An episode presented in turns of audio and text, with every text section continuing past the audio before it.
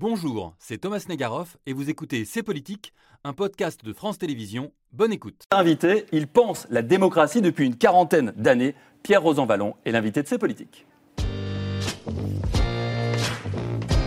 Bonsoir Pierre Rosanvallon. Bonsoir. Spécialiste, je le disais, de la démocratie, historien, sociologue, professeur au Collège de France depuis quelques années. Euh, déjà, on est toujours très heureux de vous recevoir sur ce plateau. Ça fait un petit moment que vous n'avez pas pris la parole publiquement. Donc on est encore plus heureux de recueillir votre parole. Vous êtes véritablement l'invité idéal pour nous aider à comprendre cette actualité sociale euh, très brûlante. Et donc on est très, je crois tous, hein, ici, très heureux euh, de vous recevoir ce soir. Vous avez travaillé ces dernières années sur les grands mouvements sociaux et sociétaux de notre temps. Vous les avez analysés, les Gilets jaunes, vous avez écrit sur les Gilets jaunes, sur MeToo également. Vous avez mis en avant dans votre dernier livre les émotions comme euh, moteur de mobilisation, ça s'appelait Les épreuves de la vie aux éditions du Seuil. Mais avant de vous consacrer à, votre carrière universitaire, vous avez été aussi un militant syndical. Euh, proche de Michel Rocard, de la deuxième gauche, comme on disait à l'époque, membre de la CFDT des années 1970. Et alors, pour préparer l'émission, j'ai retrouvé un logo de la CFDT de vos années à vous. Est-ce que vous le connaissiez celui-là? Oui, tout à fait. Il est pas mal, hein? Ah, C'est les défenses qui fonçaient. Exactement. Et c'était une défense qui ne trompe pas. Exactement. Qui vous ne trompiez personne. Et c'est effectivement cette double casquette, peu, euh, universitaire et spécialiste aussi de l'intérieur des mouvements sociaux qui nous intéressent évidemment. Ce soir, un chiffre 1,27 million de personnes dans la rue selon la police. C'était mardi. C'est la plus forte mobilisation depuis plus de 30 ans, on ne sait même pas depuis quand, selon les chiffres de la police.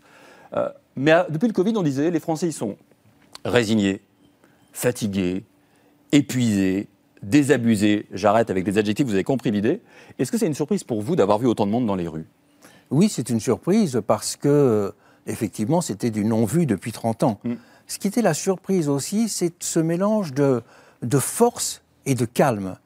Parce que depuis longtemps, on était habitué à avoir des grandes manifestations avec beaucoup moins de monde, mm.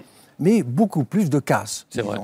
Là, au contraire, on a vu ce que voulait dire d'une certaine façon ce qu'on a appelé à un certain moment la force tranquille. Et moi, j'ai été frappé par ce fait de, force tranquille qui défilait avec des, slogans euh, bien orchestrés mm.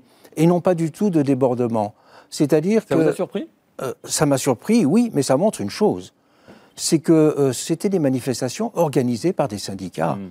Et les syndicats, ça veut tout de même dire des dizaines de milliers de militants, euh, des permanents, tout un encadrement. Et là, on voit bien la différence qu'il y a entre des mouvements spontanés, qui ont été ceux, par exemple, des mouvements des, Gilets jaunes. Les manifestants Gilets jaunes, c'était personne ne les organisait. Hmm. Et du coup, ils étaient rassemblés. On avait presque l'impression à certains moments qu'ils erraient un peu dans les rues. Alors que là, il y avait un flot, un flux qui défilait avec une sorte de détermination euh, tranquille. Ben oui, automne 2018, Gilets jaunes, on avait des syndicats euh, euh, qui étaient contestés, relégués au second plan, non grata, vous le disiez, hein, dans les manifestations. On se souvient 2019, revoyez ces images, hein, de Philippe Martinez, le leader cégétiste, qui est obligé d'être exfiltré euh, d'un cortège euh, à Paris, là, cette image ah, vraiment. C'était fou. C'est le leader cégétiste qui, se cache presque. qui, voilà, voilà, qui, qui... Est-ce que, est-ce que ce à quoi on assiste aujourd'hui, malgré leur faiblesse et leur déclin en nombre d'adhésions, est-ce qu'on assiste au grand retour des syndicats? Ben, Il ne faut pas oublier que les syndicats, tout de même, organisent la vie sociale sur le terrain. Hmm. Les syndicats avaient disparu peut-être des grands cortèges, avaient disparu des rues, mais les syndicats ils étaient dans les entreprises. Mhm. Dans les entreprises, il y a régulièrement des élections sociales. Et n'oublions pas qu'à ces élections, dans les entreprises de plus de 50 personnes, il y a à peu près, en tout cas plus de 50% de votants. N'oublions pas qu'il y a... Ça décline quand même, ça baisse, hein, quand même, toujours. oui, mais enfin, il y a tout de même 10% d'adhérents, de salariés adhérents à un syndicat. Si on compare comme corps intermédiaire les mm. syndicats et les partis, vous voyez la différence. Les partis, c'est la dégringolade totale. Les syndicats, c'est, je dirais, un certain amenuisement, un certain glissement. Mais les syndicats, ils sont toujours présents dans les conseils de prud'homme. Les syndicats, ils sont toujours présents avec les délégués syndicaux qui sont là dans les entreprises. Donc, ce qu'on a vu, c'est une remontée en visibilité du syndicalisme.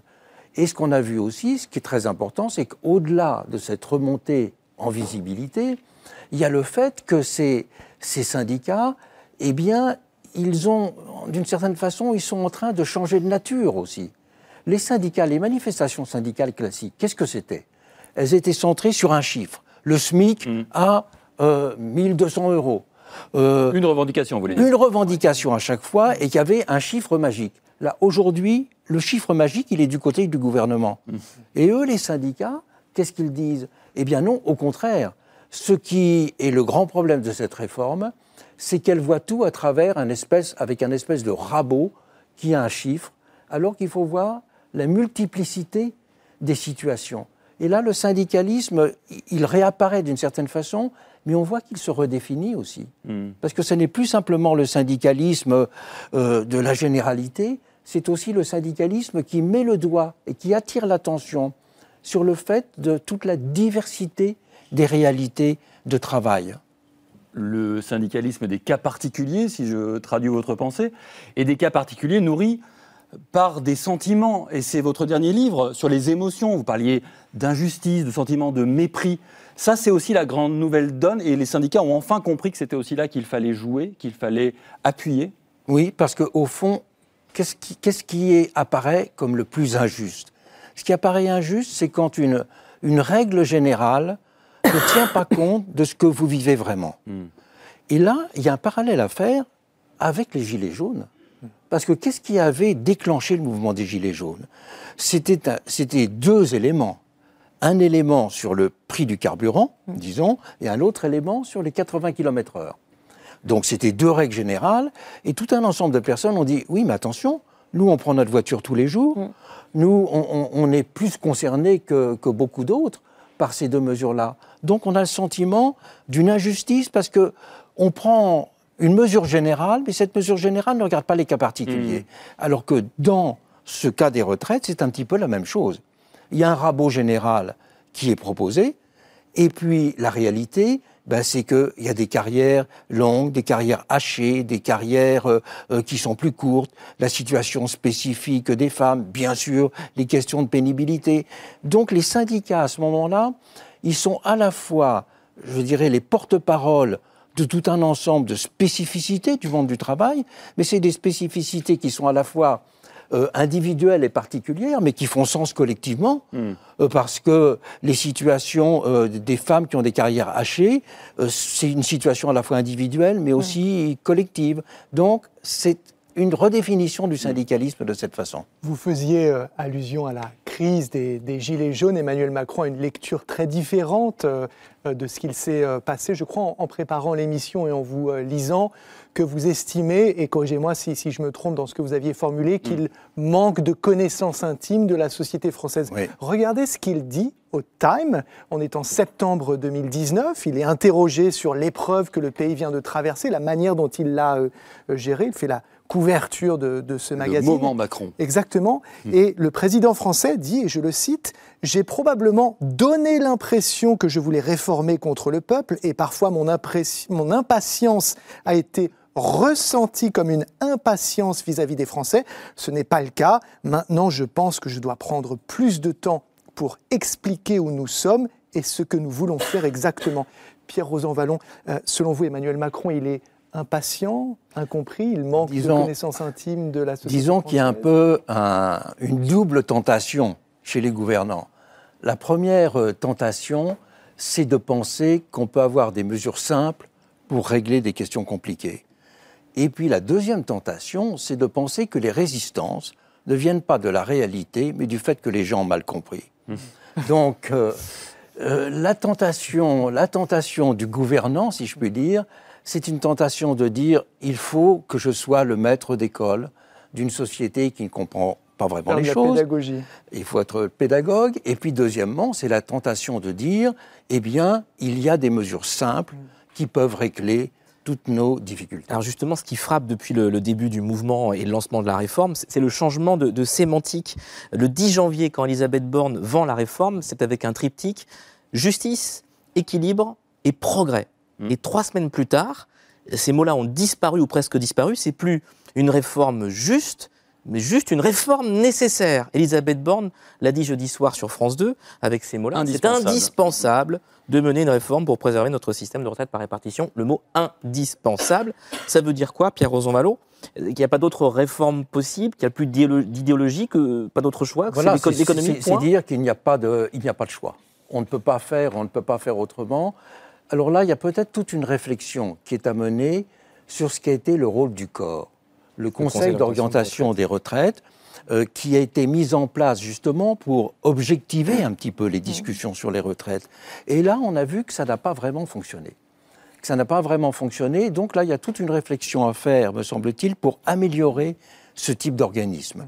Parce que le corps a donné des indications sur euh, l'avenir, euh, si je puis dire, des, des- prestations qu'il y aurait à, verser, mais peut-être pas assez sur les, les montants des cotisations qui devraient être et que, euh, au fond, on a trop simplifié le débat. On a trop simplifié le débat pour, euh, en oubliant que ce qui va déterminer les cotisations futures, ben, c'est bien sûr la démographie, c'est la durée des cotisations, mais c'est aussi la croissance. Hein, Dans une société dans laquelle il y a une croissance économique rapide, ça fait beaucoup plus de ressources et donc c'est plus facile.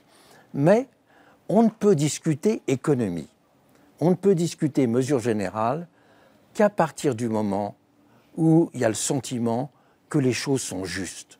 Et c'est pour cela que la question de la justice me semble essentielle. Qu'il y ait un débat économique sur le financement des retraites, c'est évident, et qu'il faut qu'il y en ait un. Mais on ne peut pas avoir de débat économique qui, par définition, est général si on n'a pas d'abord le sentiment que les choses sont envisagées de façon juste pour tout le monde. Euh, dans une société complexe, il faut que la justice vienne avant le débat macroéconomique. Mais euh, Pierre Rosanvallon, on entend les questions de, de justice que pose cette réforme des retraites, on entend les questions euh, économiques. Il y a aussi une question démocratique, presque philosophique. L'argument qui est tout le temps utilisé par Emmanuel Macron comme par Elisabeth Borne, c'est celui de la légitimité. De dire cette réforme, elle est forcément légitime, comme elle a été présentée pendant l'élection et qu'elle a été validée par le suffrage universel. Écoutez le président de la République. C'est une réforme qui a donc été démocratiquement présentée, validée, qui est une réforme surtout juste et responsable. Alors, Pierre Rosanvallon, qui est légitime? Est-ce que c'est le président de la République qui, qui a présenté, c'est Oui. vrai, pendant sa campagne, cette, cette réforme en annonçant les 65 ans même le- de, de l'âge de départ à la retraite? Ou est-ce que c'est l'opinion publique ou la rue Bon, qui est alors là, l'historien peut tout de même faire quelques remarques sur, Oui. ce- sur le sujet. Le- la, la première remarque, c'est qu'il faut distinguer deux choses dans la légitimité. La légitimité a une dimension de statut. Je suis légitime parce que j'ai été élu ou nommé dans certaines conditions. Donc cette légitimité de statut, elle est incontestable et elle ne peut pas être discutée. Pour une raison très simple, c'est qu'elle a une base arithmétique. C'est que personne ne peut contester que 51 soit supérieur à 49.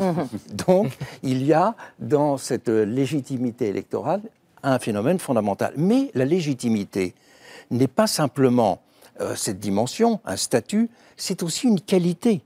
La légitimité, elle a une dimension morale. Elle a aussi une dimension sociale. C'est le sentiment qu'on agit dans l'intérêt général, dans l'intérêt du public, avec un sens de la justice, de l'attention à la société. Et là, il y a un peu un double problème dans le discours aujourd'hui de ceux qui nous gouvernent. Le premier problème, c'est concernant la légitimité de statut.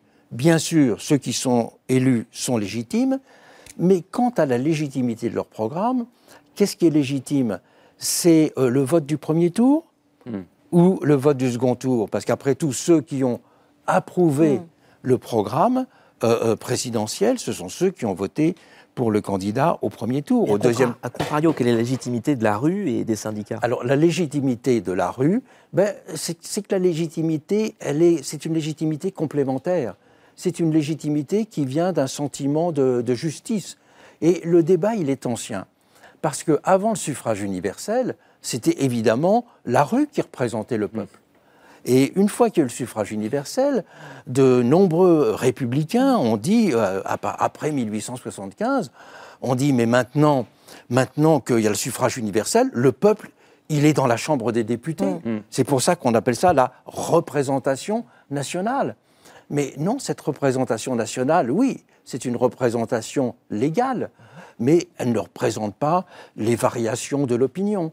Et donc, il y a une certaine légitimité de la rue. Alors, ce n'est pas une légitimité qui se mesure Oui. avec des points et des pourcentages, mais c'est une forme de légitimité morale. Et- Et, aujourd'hui, il faut bien affirmer qu'il y a une légitimité morale euh, des manifestants, une légitimité morale du syndicalisme, et le syndicalisme lui-même a une réalité aussi euh, électorale, et pas simplement la légitimité politique de l'élection. Est-ce que plus profondément, c'est pas une tension historique elle aussi entre d'un côté la démocratie directe et la démocratie indirecte? Parce que en allant euh, regarder la manifestation, on a vu beaucoup de, de- de gens qui demandaient un référendum. Donc c'est des gens qui disent on a bien compris que notre légitimité ne suffira pas en nombre, mais qu'on veut aussi cette légitimité par les urnes. Mais Qu'est-ce qui se joue là? Au, 19e siècle, justement, il y, a- il y a un moment où, où des républicains disaient, mais après tout, la, la rue, c'est une voie de circulation. On n'a pas, des manifestants n'ont pas à monopoliser euh, la rue pour eux. Et la réponse était de dire, oui, mais d'un certain point de vue, la rue, ce sont des, manif- ce ce sont des manifestations sporadiques de représentation de démocratie directe. Mm. Ce sont des formes sauvages de démocratie directe. Et c'est pour ça La contre-démocratie que vous avez théorisée. voilà, et c'est pour ça que la démocratie, la démocratie, euh, ça n'est pas simplement les institutions, c'est aussi l'ensemble de ces manifestations euh, parallèles.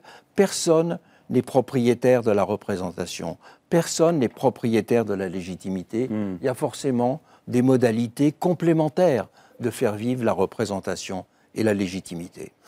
Pour certains, en tout- bonsoir Anas Kazib. Bonsoir. Merci d'avoir accepté notre invitation. Vous êtes euh, cheminot, délégué euh, syndical Sudrail. Vous avez manifesté lors des deux premières euh, journées de mobilisation. Vous appelez maintenant à des actions euh, plus fortes.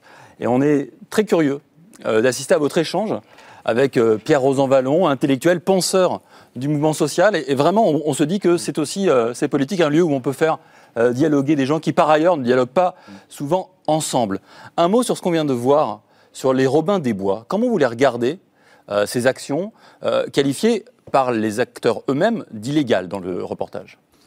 Non, moi je pense que déjà, moi je soutiens euh, entièrement l'action des travailleurs, euh, quelle qu'elle soit, lorsqu'ils décident de s'organiser d'une certaine manière, là, comme des énergéticiens qui considèrent qu'il faut euh, changer aussi la donne sur le, le tarif de l'électricité et de permettre à, à des, des- des travailleurs, des, des familles précaires de, de payer moins. Je pense que c'est ultra positif et moi j'encourage ça. Et je veux dire par là, euh, je disais dans les, les colonnes du Figaro que 1936 Ouais. ne s'était pas fait euh, euh, dans la soie et pourquoi Je pense que même la population devrait euh, revendiquer euh, ce type d'action parce que si on a eu les congés payés euh, en 36, c'est parce qu'il y a eu des blocages d'usines et pas que, Mm. parce qu'il y a eu des blocages de- d'un certain nombre de choses. En 95, si les cheminots ont gagné, vous regardez des vidéos où ils faisaient des barbecues en plein milieu des, des voies ferrées. En 68, si on a eu euh, la généralisation de l'augmentation générale des salaires, c'est parce qu'il y a eu aussi des actions coup de poing, parce qu'on a enlevé les pavés du quartier latin à Paris et qu'on s'est aussi affronté la jeunesse des travailleurs et autres aussi au, au- au système. Et aujourd'hui, on, parfois, on a tendance à, revendiquer le passé révolutionnaire, euh, l'histoire aussi euh, du mouvement ouvrier organisé. Et l'histoire du mouvement ouvrier, elle est aussi celle-là. Elle est celle d'action, euh, elle est celle d'action coup de poing. Elle est celle de gilets jaunes qui rentrent dans l'arc de triomphe, etc. Elle est de, plein de plein de manières. L'essentiel, c'est de voir. pour moi aussi que l'illégalité, c'est celle aussi d'une part du gouvernement qui aujourd'hui euh, veut attaquer euh, le, le- la retraite, veut attaquer le droit de grève, veut attaquer un certain nombre d'acquis sociaux euh, aux, aux- aux travailleuses et aux travailleurs. Et on peut pas demander aux gens en fait de rester totalement passifs, de ne rien dire, de ne rien faire. Et même quand vous avez 93% des actifs qui sont contre, vous continuez à avancer. Quand vous avez euh, la population qui massivement euh, euh, soutient la lutte contre la réforme des retraites, vous restez encore impassible. À un moment donné, je pense que c'est le gouvernement aussi qui appelle euh, à- à- à- au durcissement de, de la grève au-delà euh, de, de nous en tant que, en tant que militants. Pierre Rosan-Vallon. D'un point de vue historique, la, la CGT en 1900 disait qu'il y avait trois façons euh, d'action syndicale. Il y avait la grève, il y avait le sabotage et il y avait le label. Le label, c'était de, de- de mettre le mot fabriqué par des ouvriers syndiqués. Et peut-être que certains d'entre vous se souviennent que dans des journaux, encore récemment, on voyait ce label fabriqué par des ouvriers syndiqués. Donc c'est dire que dès le début, le syndicalisme n'a pas considéré que, il y a, bien sûr, il y a la négociation, mais à côté de la grève, il y a aussi d'autres moyens. Je crois que c'est ce qu'on a vu, l'action qui a été montrée. Le terme sabotage, d'ailleurs, me semble pas vraiment adapté, parce que sabotage, c'est détruire l'outil de production. Alors que là, c'est au contraire, je dirais, une sorte d'action Robin des Bois euh, d'arrangement et je ne la mettrai absolument pas dans la catégorie du, du, sabotage. Ils envisagent aussi de couper euh, l'électricité à des permanences parlementaires, bah à des mairies, c'est autre chose. Ça, c'est quelque chose qui peut peut-être être discuté, mais ça fait partie encore de la gamme d'actions générales du syndicalisme. Mais, c'est la question, le syndicalisme, ça n'est pas simplement le, degré d'illégalité qui compte pour lui. Ce qui compte, c'est l'efficacité. Et il y a des actions spectaculaires qui peuvent être aussi efficaces que des actions de ce type-là.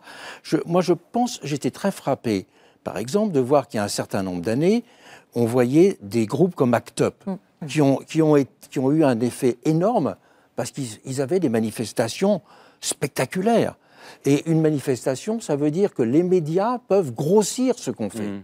Et quand on voyait 100 personnes dans la rue, allongées par terre, avec euh, qui avait du faux sang sur, euh, sur elle, et pour dire voilà, on ne s'intéresse pas vraiment au sida qui fait des morts actuellement, ça avait un côté spectaculaire qui euh, avait un, rôle de sidération et d'attirer l'attention. De la même façon, on, a vu à, certains moments des, des, des, personnes de Greenpeace qui montaient en cordée sur des centrales de refroidissement.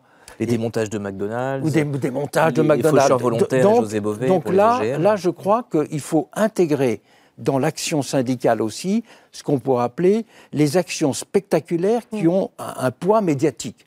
Et au fond, le, critère de l'illégalité n'a pas à être sacralisé. Mm. Ce qui doit être sacralisé en quelque sorte, c'est la façon dont on peut renforcer la visibilité de l'action collective. Alors, il y a le nombre de personnes qui sont dans la rue, mais il y a aussi parfois ces actions-là. Je pensais autrefois à des actions où on voyait des cortèges de corbillards, par exemple, euh, qui avançaient dans la rue pour symboliser euh, la, mort, je dirais, d'une mm. revendication. Et peut-être qu'aujourd'hui, il faudrait refaire un effort du côté du spectaculaire et de l'imagination symbolique. Anas Kazib, euh, je voyais opiner du chef au propos de, Pierre-Rosan Vallon. Euh, vous étiez dans la rue, je le disais, plus d'un million de personnes selon la police, plus de deux millions selon les, les syndicats. Est-ce que vous vous dites, on n'a pas été entendu par le nombre, donc on doit aujourd'hui agir différemment?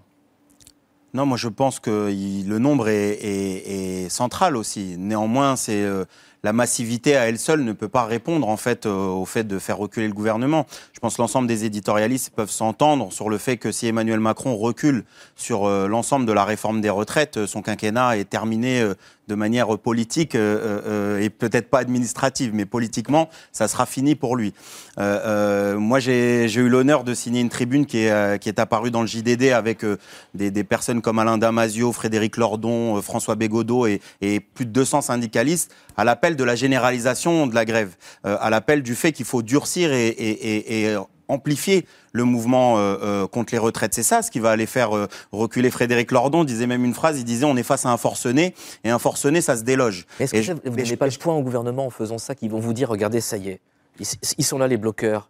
Ils sont là, la Chienlit est là. parce que très sincèrement, pour moi, la bataille de l'opinion publique est terminée. C'est-à-dire elle, est gagnée à plat de couture. Ils ne reviendront jamais en arrière. Euh, euh, preuve en est que même dans le dernier sondage, et là, vous avez plus de 60% de la population qui soutient la nécessité des blocages. Et euh, il y a quelque chose de très antagoniste dans ce même sondage, c'est que vous avez uniquement 28% de la population qui considère que le gouvernement va reculer. Et, et, la plupart des gens avec qui vous discutez, ils savent très bien que la passivité de mobilisation, le fait que ça soit des journées très encadrées, de 24 heures, sans grève illimitée, sans reconductible, sans le fait que, tout simplement, moi, ce que j'appelle, c'est l'auto-organisation des travailleurs, c'est-à-dire dans les assemblées générales. Moi, j'ai fait une sortie euh, euh, qui a été remarquée la semaine dernière dans l'Assemblée générale des cheminots de Paris-Nord sur le fait qu'on n'était même pas une quarantaine.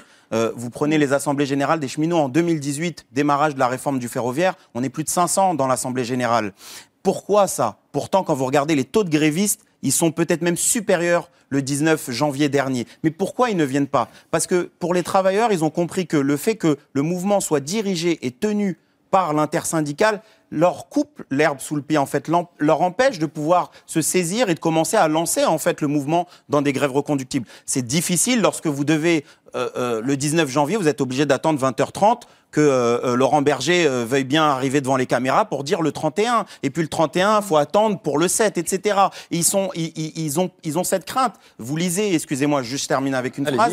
Vous lisez Laurent Berger dans Les Échos. C'est très intéressant ce que dit Laurent Berger dans. Les Échos. Il, il- il- il- il est inquiet pour la bourgeoisie et pour le patronat. Parce qu'il sait que la passivité qui s'est exprimée dans les deux mobilisations ne feront pas reculer euh, euh, Emmanuel Macron. Et il est en train de leur, leur- les appeler là-dessus. Il sait très bien que vous allez faire un jour, deux jours, trois jours. Moi, je connais mes collègues et j'ai confiance dans les masses et dans la- notre, notre camp social. Notre camp social, lorsqu'à un moment donné, il va commencer à voir que se profile une défaite dans cette, cet encadrement des, des- des- des- fait par, les, par les, les directions syndicales, ça va déborder automatiquement. Et ils le savent pertinemment. Parce que l'unité syndicale, c'est sympa sur le papier, ça reste néanmoins euh, l'unité de la défaite sur les 25 dernières années depuis 95. Et je pense que les gens l'ont pas oublié. On pas oublié que 2007, c'était une défaite, 2010, 2016, etc., etc. Et je pense que les gens sont patients pour l'instant parce qu'ils voient qu'il y a de la massivité. Mais lorsque ça va pas donner des résultats, les gens vont commencer à dire, bon, finalement, s'ils nous entend pas, montons euh, crescendo. Et c'est à ça que j'appelle. Je vais redonner la parole à Pierre Zorvalon, qui est un proche euh, de Laurent Berger. Est-ce que ça veut dire que vous considérez, face à l'inflexibilité du gouvernement, qu'on va vers des violences?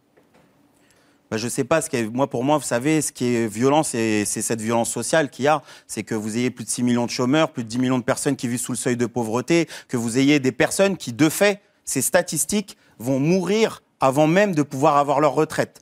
Vous regardez les gens qui meurent entre 62 et 64 ans, demain, eh ben, le nombre de, de- le taux de mortalité des personnes qui n'ont pas pu liquider leur retraite va augmenter. C'est ça la plus grande violence. C'est pas le fait que d'Action, Robin des Bois, c'est pas le fait de cheminots qui vont rentrer et qui vont occuper une gare ou autre. Pour moi, la plus grande violence, c'est le fait que on a un gouvernement qui veut encore une fois précariser ceux qu'on a appelés les essentiels à la vie de la nation. On était là en première ligne pendant le Covid. Moi, j'ai travaillé dans les gares, on n'avait ni masque, ni gel hydroalcoolique. On nous a poussé comme ça, on nous a dit, vous êtes essentiels à la vie de la nation. Il y avait des personnes qui, qui étaient Covid positifs et qui ont travaillé parce qu'on leur a dit, on peut vous réquisitionner. Et cette, cette chose-là, on peut pas l'oublier. Vous, vous parlez de, de violence. Il y a une sortie de Laurent Berger ce matin, ce midi, pardon, non, sur France Inter qui a dû vous intéresser. Il regrettait le fait que énormément de personnes soient dans les rues euh, lors de ces euh, deux premières journées de mobilisation et que rien ne se passe.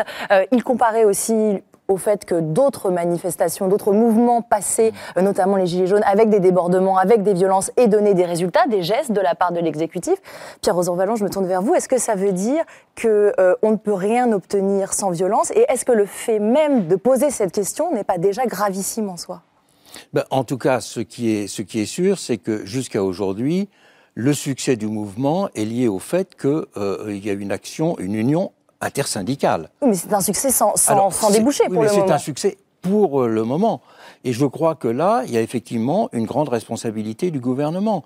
Euh, le mouvement des Gilets jaunes, ça n'a pas simplement été des manifestations. Le mouvement des Gilets jaunes, c'était aussi ben, le saccage de l'Arc de Triomphe. C'était aussi des violences que je pense personne dans l'intersyndicale aujourd'hui ne pourrait considérer comme des formes d'action désirables.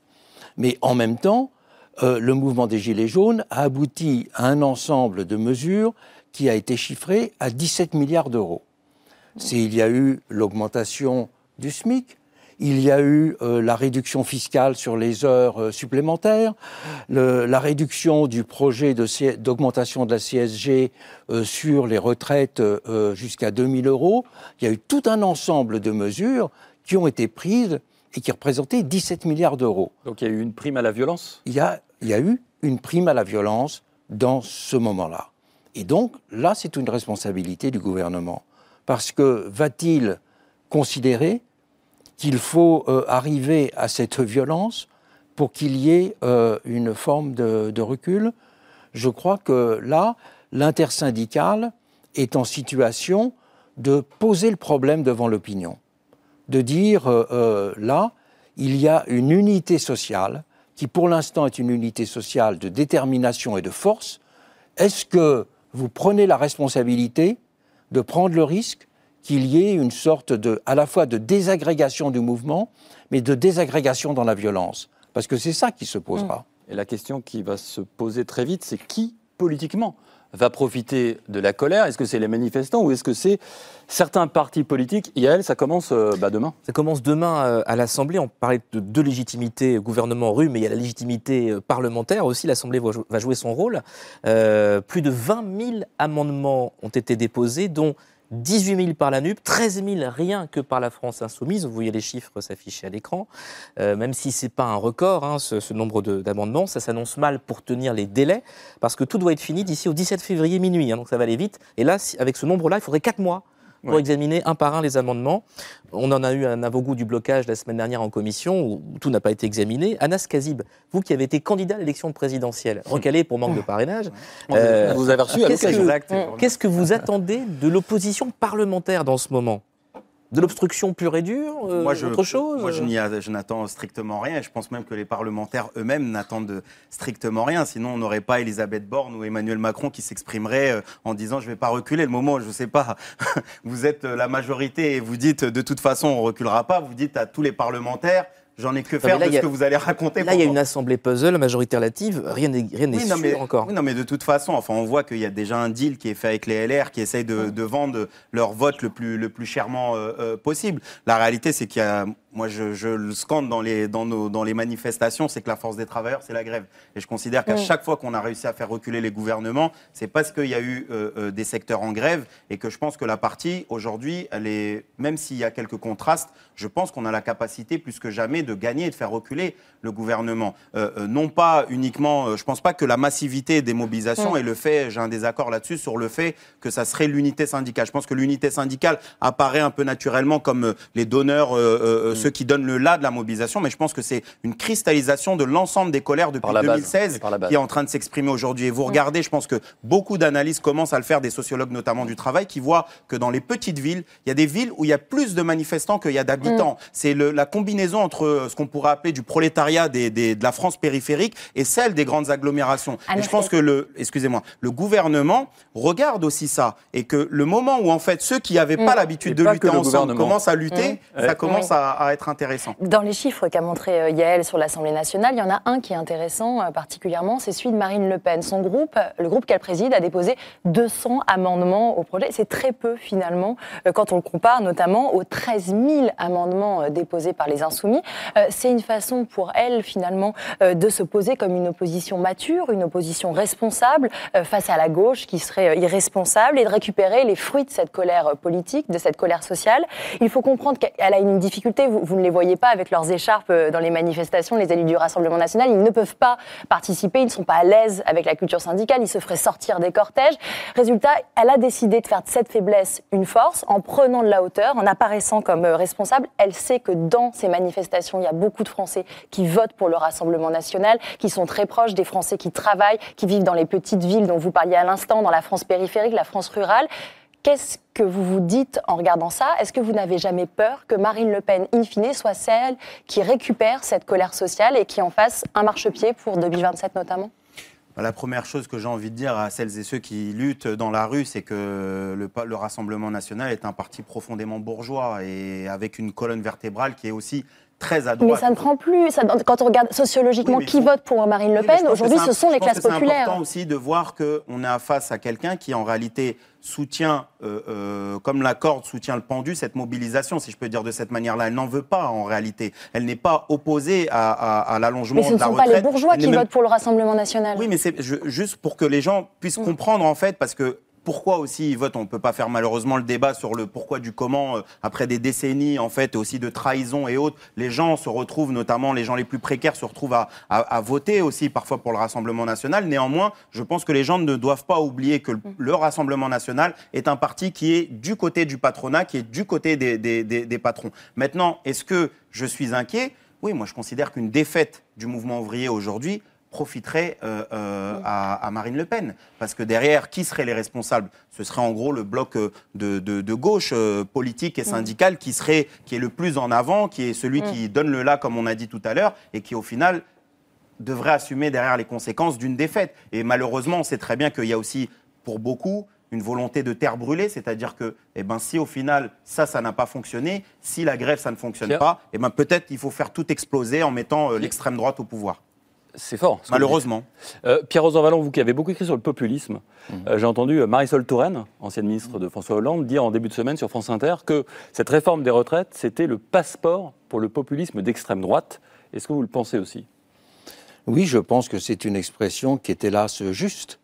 Une expression qui est hélas juste pour une raison très simple, c'est que le populisme ne se présente pas comme un parti de la proposition, mais il se présente comme un parti qui est en quelque sorte le réceptacle des mécontentements et des protestations. Euh, alors que, effectivement, si ce réceptacle des protestations et des mécontentements apparaît toujours progresser, c'est aussi parce que euh, la gauche de proposition euh, apparaît peut-être aujourd'hui beaucoup trop théorique, beaucoup trop abstraite, non, pas, non pas proche de- des réalités vécues par les gens. Allez, à suivre. Merci à tous les deux. Merci, merci beaucoup pour cette euh, discussion. Pierre-Rosan Vallon, vous restez avec nous, Anas Kassib.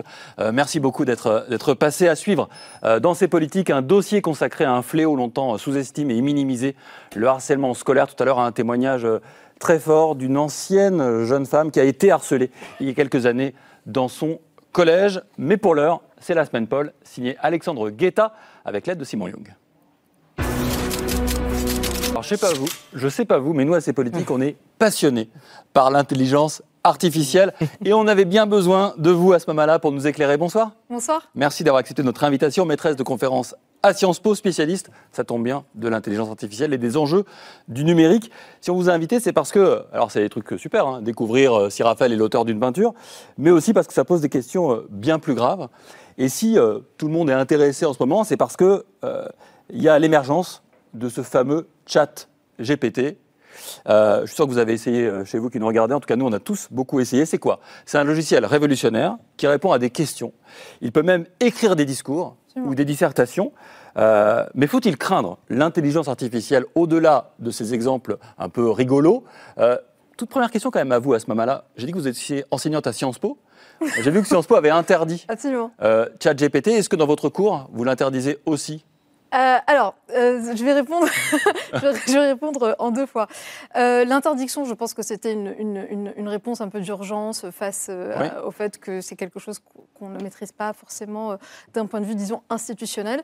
En revanche, moi, dans mes cours, et là, ça fait des années que ça dure, ChatGPT n'a jamais été un problème ou une menace parce qu'ils n'ont jamais été là. Je fais mon coming out.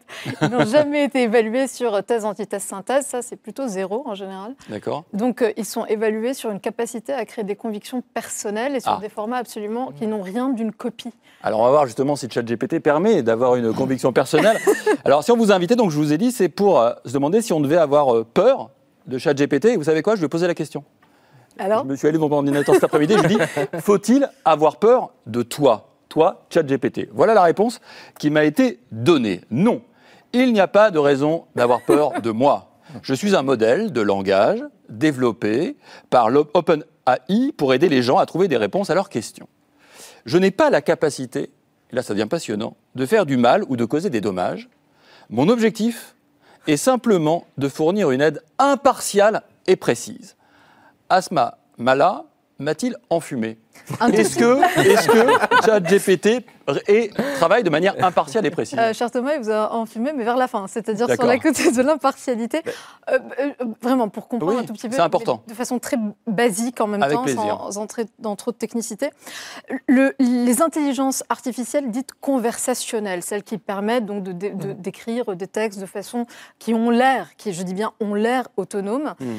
Qui ne le sont pas, parce qu'en réalité c'est, un algorithme qui ne comprend pas ce qu'il dit, sont entraînés sur des quantités absolument gigantesques de données, ce qu'on appelle les jeux de données, les datasets. Et donc de ce point de vue-là, et par définition, indépendamment aujourd'hui de ChatGPT, euh, et de OpenAI. La question, de façon plus générale sur l'intelligence artificielle, c'est qu'elle n'est pas impartiale pour une raison très simple, c'est qu'elle est entraînée sur des données qui ont été sélectionnées, filtrées, et donc elle est parfaitement, en réalité, faillible, au contraire. Mais donc, pour vous résumer, elle est bête, mais elle sait plein de choses. Elle est bête, mais elle sait plein de choses, et parce qu'elle a été alimentée sur un jeu des quantités de données et avec des- un nombre de paramètres qui est absolument aujourd'hui gigantesque. Mais le modèle des IA conversationnels n'a rien de nouveau, il était dans les tiroirs depuis longtemps. La grande révolution, parce que le titre, euh, c'était Doit-on craindre Oui. euh, l'intelligence artificielle?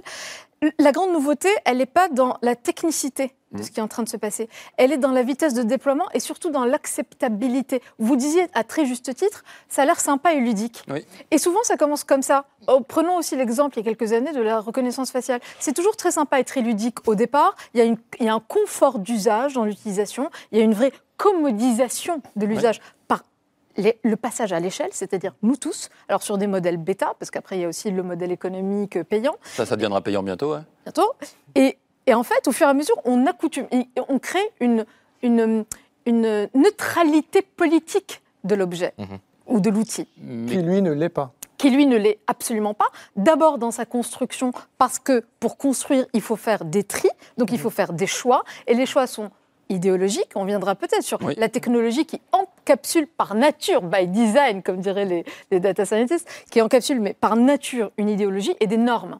Alors, si justement, comme vous le dites, il y a des normes, des valeurs, une vision idéologique qui est encapsulée, intégrée dans ChatGPT, selon vous, c'est quoi la vision idéologique qui est dans l'ADN de cette intelligence artificielle? Aux États-Unis, parce que c'est une technologie américaine, et ce qui est très intéressant, la question sous-jacente, c'est pourquoi est-ce qu'elle n'est pas née en Europe? Puisque Oui. j'étais en train de vous dire que ce sont des modèles qui existent depuis longtemps. Enfin, euh, on y reviendra, mais euh, peut-être. mais, mais, Allez-y, allez-y.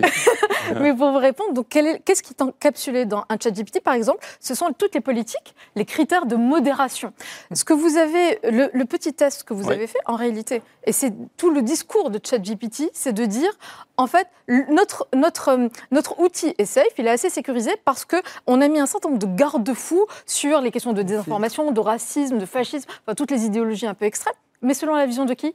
La construction du savoir qui a été faite à partir des données qui ont entraîné l'algorithme, elle a été construite par qui? Bah, En fait, par les chercheurs d'OpenAI, qui sont donc américains, plutôt en Californie, et qui sont, euh, qui a été une... Et ce qui est très intéressant aussi dans OpenAI, j'en profite, c'est que vous avez aussi une nouvelle hybridation, puisque c'est l'époque de l'hybridité, aujourd'hui tout est hybride. La nouvelle hybridation, c'est que ce sont des startups qui sont en même temps des laboratoires de recherche. Et donc vous avez aussi le décrochage de la recherche privée, de la recherche publique par rapport à la recherche privée d'ailleurs. Et Stanford s'en inquiète beaucoup. Un, un- un mot, Pierre Rosan Vallon. Est-ce que, est que euh, ça vous inquiète? Pour préparer l'émission, j'ai aussi fait un essai, mais je ne vais pas tous les faire, mes essais, parce que ça va être un peu long. Mais où j'ai dit écris un texte à la Pierre Rosan Vallon. Et il y avait un texte sur la démocratie, sur les inégalités, etc. Est-ce que vous êtes inquiet? Est-ce que vous avez, est-ce que vous avez fait l'essai vous-même? D'abord, je n'ai pas fait l'essai, je dois dire, mais je me suis renseigné auprès de gens qui avaient fait l'essai. Et euh, nous avons eu comme professeur au Collège de France euh, en- il y a quelques années Yann Lequin, Oui. qui était le patron de l'intelligence artificielle chez Google, puis le patron de l'intelligence artificielle chez euh, Facebook, et qui est un des pionniers de ce qu'on appelait le deep learning. Et la question que je me pose, c'est la suivante, c'est que ChatGPT, c'est un, un système qui, utilise, qui se caractérise par l'utilisation des big data. C'est parce qu'on a un nombre Oui. presque, un- presque infini de données qu'on va pouvoir, avec ce nombre infini de données, euh, construire un discours. Mais ça, ça, ça ne, ça ne m'inquiète pas, sauf le fait que si on le construit, entre le vrai et le faux, il peut y avoir... euh, on, on intègre aussi bien, je dirais, du scientifique que des bobards. Bon, donc ça, c'est le problème. Mais est-ce que ce qui m'inquiète davantage, et ce qui est le cœur de la discussion, c'est est-ce que l'intelligence artificielle, ça n'est pas simplement le big data? L'intelligence artificielle, c'est aussi le deep learning. C'est-à-dire? Le deep learning, cela veut dire que l'on essaie de reconstituer informatiquement le système neuronal humain. Et que et, et ben c'est c'est tout, c'est c'est pour cela qu'il y a tout le travail de Yann Lequin, et c'est pour cela qu'il est, il est célèbre dans la communauté scientifique internationale, c'est qu'il est le pionnier du deep learning. Et il a travaillé avec tout un ensemble de biologistes, avec de, au Collège de France, il y a Stanislas Dehaene, qui est un grand spécialiste de l'imagerie euh, du cerveau. Et au fond, c'est ça la nouvelle frontière. C'est est-ce qu'on peut reproduire informatiquement euh, la fabrique neuronale Parce qu'à ce moment-là, ça n'est pas simplement... euh, à partir du moment où on est simplement dans le big data, on est dans la répétition de ce qui existe déjà. Si on fait du neuronal, on va rentrer dans le monde de l'imagination. Et ça, c'est complètement différent. Il y a un autre monde dans lequel j'aimerais entrer, c'est le monde des grandes puissances, le monde de la géopolitique, le monde du pouvoir. Vladimir Poutine, en 2017, de- devant des étudiants russes, tient ces propos celui qui deviendra le leader dans l'intelligence artificielle sera le maître du Absolument. monde. Comment vous entendez ça à ce moment-là? Et il a raison d'ailleurs. Il a raison De- absolument. Et, c'est- et tous, Pourquoi il a raison? Tous le disent. Euh, la Chine, c'est exactement sa posture. Elle a, elle a comme objectif de devenir la première puissance en intelligence artificielle du monde Mais pourquoi? D'ici 2030.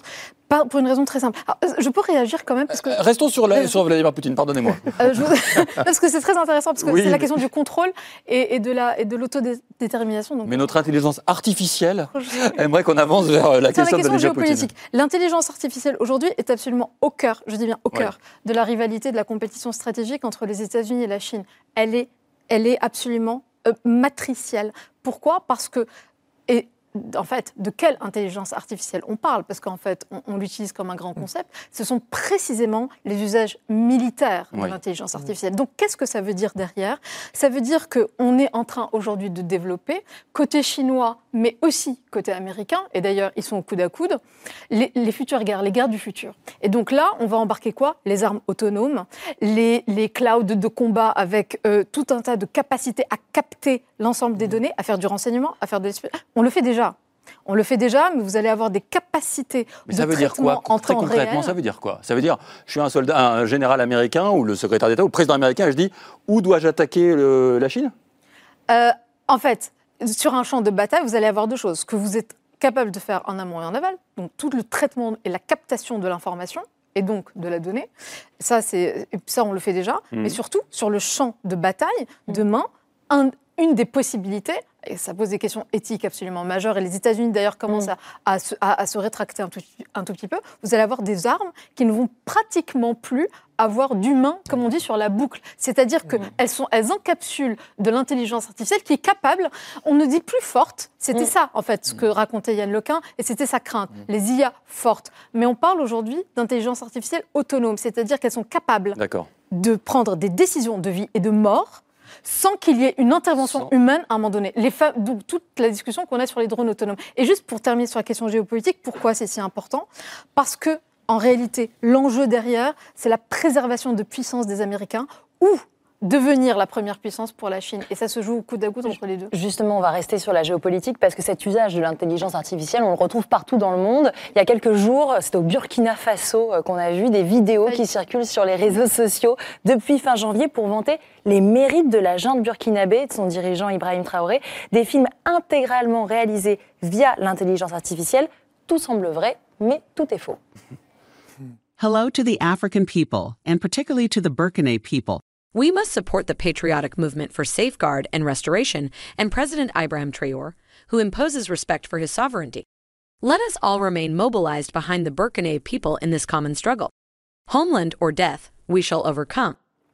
Alors je précise que cette femme n'existe pas, cette voix n'existe pas, tout est produit par ordinateur. Plusieurs détails, on se met le doute, hein, un ton bizarre, euh, elle parle en anglais, euh, une intonation, des dialogues qui peuvent sonner faux. Toute la question c'est de savoir qui est derrière cette vidéo. Alors on n'a pas la preuve euh, de la personne qui aurait fabriqué ça, mais tous les regards se tournent vers Wagner, le groupe de mercenaires russes qui s'implante et dont Gallagher parle si souvent. Euh, il s'implante en Afrique trop, francophone. Evgeny Prigogine, le patron de Wagner, entretient des liens, justement, on le sait, avec euh, des groupes spécialisés dans la désinformation. Et d'autres vidéos où des Français euh, sont présentés comme des rats, des zombies, présentent Wagner, justement, comme des sauveurs dans ce pays. Une campagne qui tombe à un moment très, très politique, puisque c'est au moment du retrait des troupes françaises à la demande de l'agent Thomas. C'est comme ChatGPT ici, quand on pose une question, on aime avoir une réponse. Est-ce que ça veut dire que faut-il avoir peur par rapport à ce que vient de dire Camille?